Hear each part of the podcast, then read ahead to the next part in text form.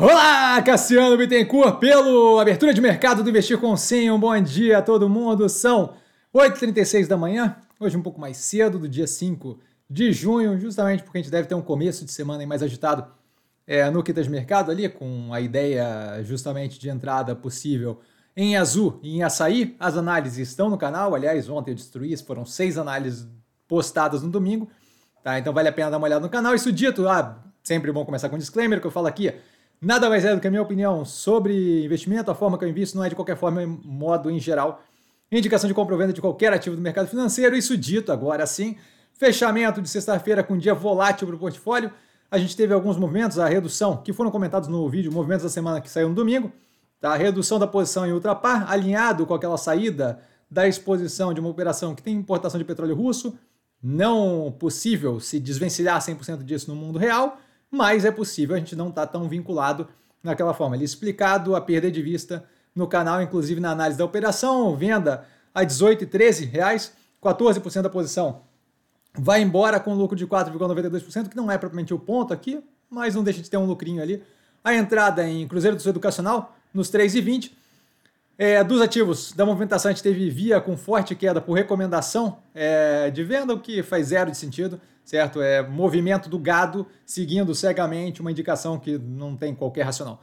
Tá? Então não tem qualquer racional, teve uma queda de 10,36%, zero preocupado, para mim é desconto.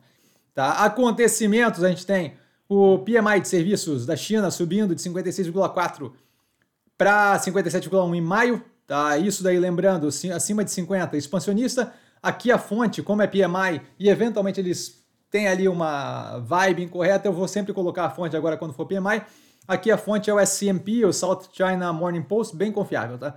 Arábia Saudita definindo o corte de produção de petróleo, um milhão de barris por dia, se não me engano, tá dando aí um, tentando aí manter o preço do petróleo internacional sem grande queda, do petróleo internacional, do petróleo em geral, sem grande queda, tá? Alguns senadores propondo a retirada de saúde e educação do limite do novo arcabouço fiscal, que é se acontecer um problema.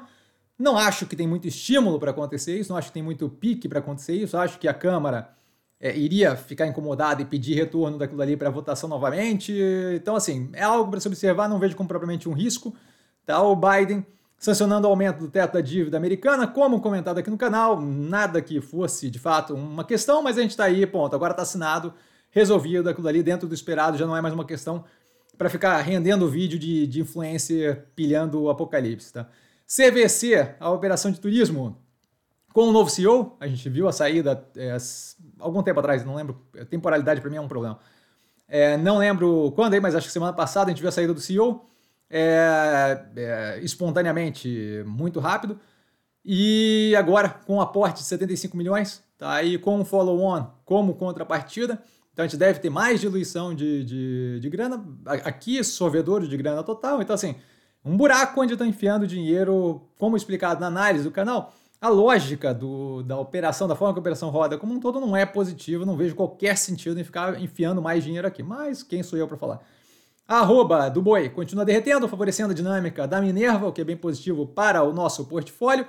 Governo começando a ficar mais combativo no que tange o acordo Mercosul-União Europeia a continuidade daquelas travas históricas. Tá é, comentado lá atrás que aquele papo todo de não, a gente deve aprovar o acordo União Europeia e Mercosul, muito para vender a ideia de eu quero, me ajuda a te ajudar, quem quer rir tem que fazer rir, mas não é de fato ali uma abertura para de fato é, criar um maior liberalismo de comércio entre os dois blocos, nem da Europa, nem daqui do Brasil.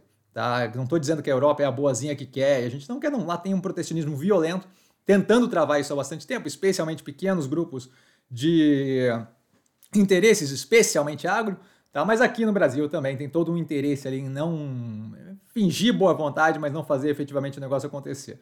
Tá? A produção industrial no Brasil caindo mais do que esperado, uma queda de 0,6%, nada é, apocalíptico, mas a gente tem um acompanhamento de uma, uma economia menos pujante do que o esperado. O PPI da União Europeia desacelerando, o PPI é o preço ao produtor lá na União Europeia. Tá? Então, basicamente, ele demonstrando a continuidade do arrefecimento da inflação. Ativos que eu estou observando mais de perto, com base no fechamento de sexta-feira, e aqui adicionando os dois do final de semana, né? A gente tem a Via, a Soja 3, a Boa Safra Sementes e o Dr. Prev. Além disso, nós temos aí Azul e Açaí que devem entrar logo, logo para o portfólio. Motivos diferentes, eu vou ter explicação por short, se acontecer e quando acontecer, tudo explicadinho, tá, galera? Dúvida? Dúvida eu tô sempre no Instagram, arroba vestir com sim. É, sempre lá, é, tirando dúvida de vocês, não trago a pessoa amada, como sempre, mas sempre lá tirando dúvida. E vale lembrar que quem aprende a pensar o bolso opera com mero detalhe. Um grande beijo a todo mundo e até é, mais tarde na live, tá? Beijão, valeu!